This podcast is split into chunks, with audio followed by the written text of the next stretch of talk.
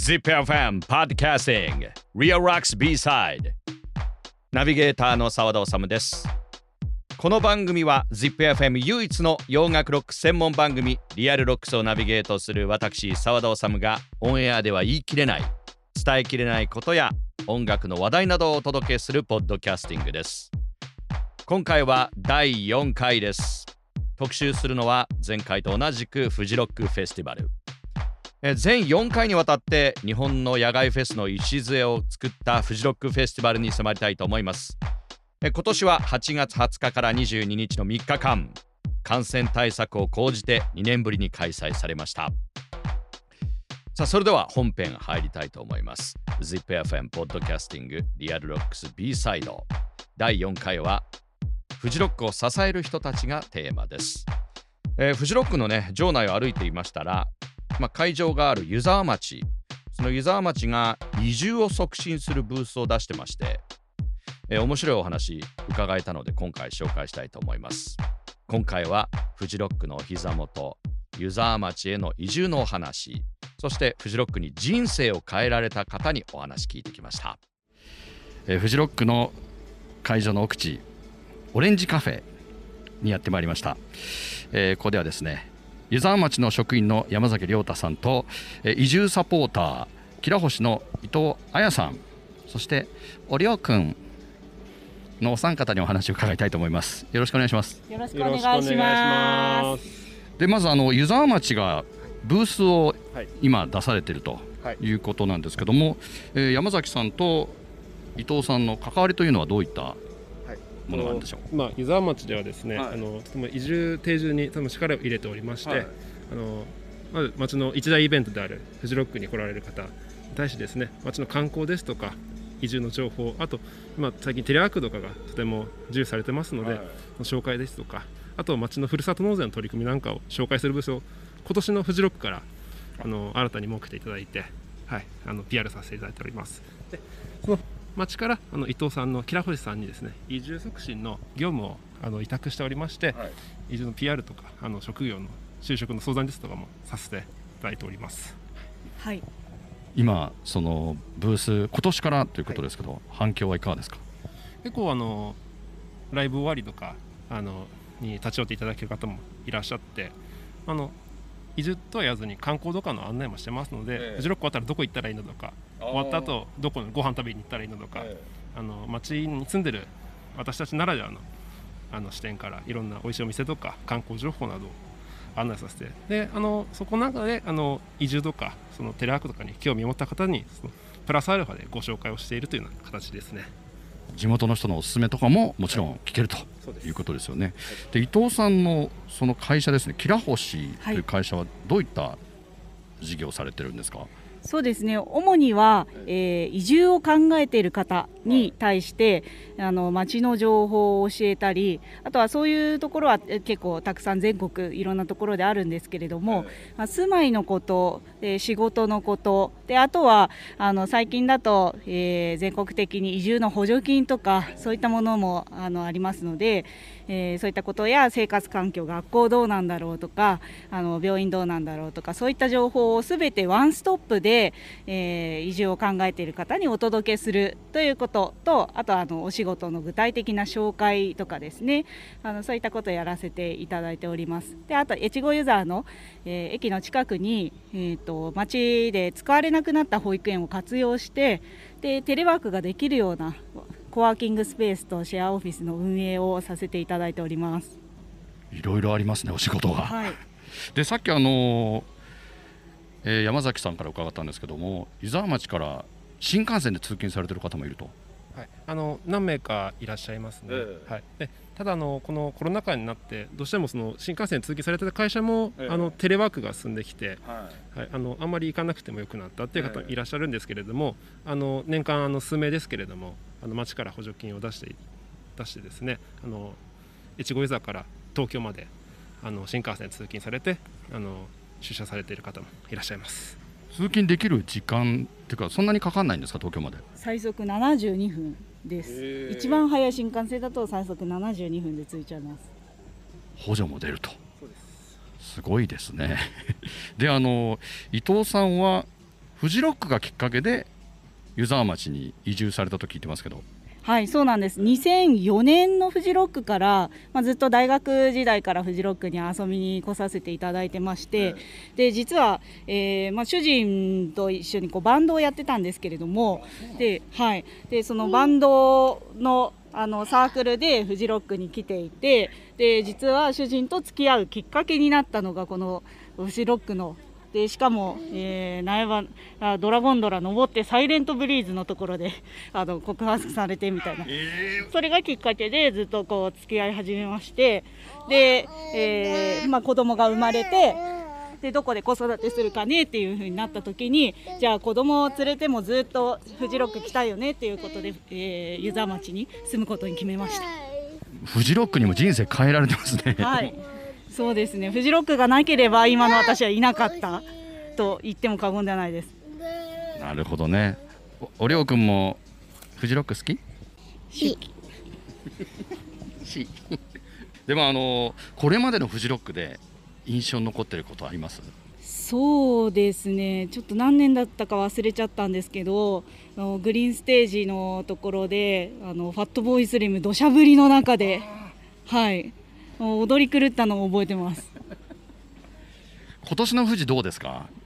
そうですね。ちょっと私たちはその感染症を予防、あと、まあ、町に蔓延させないというところの配慮もありまして、ちょっとコート内からは出れていないんですけれども、あの今回、えーと、アバロンがあの一番端っこのオレンジコートのところに、えー、移動したりあのいろいろ工夫がなされているもう主催者の工夫をすごく感じるフジロックであったなというふうに思っています。すごく開催してくれたことに感謝してますし感動しています。これからのフジロックどんなところに期待しますか？そうですね。もうずっと毎年えー、この苗場の地でやり続けていただきたいなと思いますしあのやっぱりアーティストのいろんなアーティストの方を発掘してで新しい、えー、音楽をあのみんなに届けてもらえるようなそんなイベントであってほしいなと思ってます。ありがとうございます。ということでこの時間は湯沢町の職員山崎亮太さんそして移住サポーター吉良星の伊藤彩さんお話を伺いました。どうもありがとうございました。ありがとうございました。ありがとうございました ZIPFM Podcasting. Real Rocks B-Side. 新潟県湯沢町の職員山崎亮太さん。キラホシ株式会社の伊藤彩さん。そして伊藤さんの息子さんの亮君にお話を伺いました、ね、湯沢町から補助が出て越後湯沢から新幹線で東京まで通勤している人もいるというお話もありましたけども。あと伊藤さんねフジロックがなければ今の私はいなかったと、えー、語るほどフジロックに人生を変えられた方ということですね。伊藤さんはあの感染対策のために、まあ、ブースがあるオレンジカフェというエリアからもう全く出ていないと、えー、おっしゃっていましたね。きっともう見たいライブもあったと思うんですけども、ね、そういう心がけがあって今年のフジロック成功があるんだなとお話を聞きながら思いました。山崎さん、伊藤彩さん、りょうくん、ありがとうございました。さあ、ZIPFM ポッドキャスティングリアルロックス B サイド。最後、おまけの時間参りましょう。えー、今年のフジロックは、まあ、参加をね、断念した方、えー、そして一度は会場の雰囲気を味わってみたい方いらっしゃると思うんですが、私今回バイノーラル録音というのをしてまいりました、まあ、バイノーラル録音というのは音のまあ 3D 体験ができる録音方式ですね、まあ、まるでそこの現場にいるような臨場感の高い音を聞くことができるというものなんですが、えー、ぜひね立体的な音を楽しむためにはイヤホンまたはヘッドホンが必要ですので、えー、イヤホンヘッドホンを使用してお楽しみください。ではフジロックの入場ゲートを通過します。山々に囲まれ空気も美味しい見渡す限り自然の中入場ゲートでチケットの確認手荷物チェックを受けたら夢の世界が待っている。私が入場ゲートを通過します。そんな場所の雰囲気を立体的に味わってください。それではどうぞ。リストバンドまだお持ちない方リストバンド交換所お願いします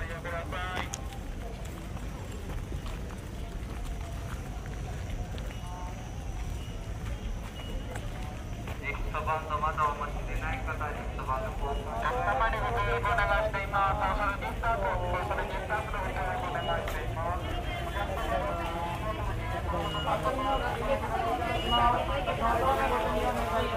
アプリのご提示お願いします。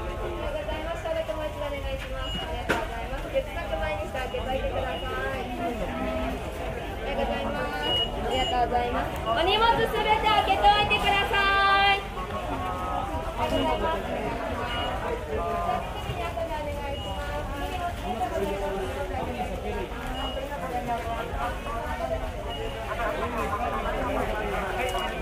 ありがとうございます。荷物確認してます。単品避けるとかないですよね。はい。よろしいですか。はい。ありがとうございます。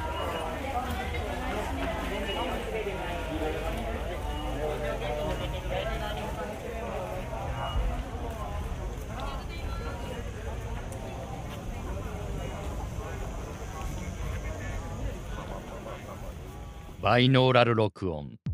いかがでしたでしょうか？おまけですか？らねこれはねあくまでね来年はね現場で富士の雰囲気を楽しみましょう。ねフジロック行きましょう来年こそね。今年行けなかった方これまで行ったことない方ね。さあ全4回にわたって今年のフジロックを紹介してまいりました ZIPFM ポッドキャスティングリアルロックス B サイドえアーティストから見たフジロック GLIM SPANKY 大見正人さん。そしてチャイの皆さん。そしてフジロックを支える人たちのお話も伺いましたがいかがだったでしょうか、えー、ZIPFM ポッドキャスティングリアルロックス B サイドではえ私澤田治がオンエアでは言い切れない伝えきれないことや音楽の話題などをこれからもお届けしていきます。次回もお楽しみに。ZIPFM ポッドキャスティングリアルロックス B サイドお聞きいただきありがとうございました。ここでプレゼントのお知らせです。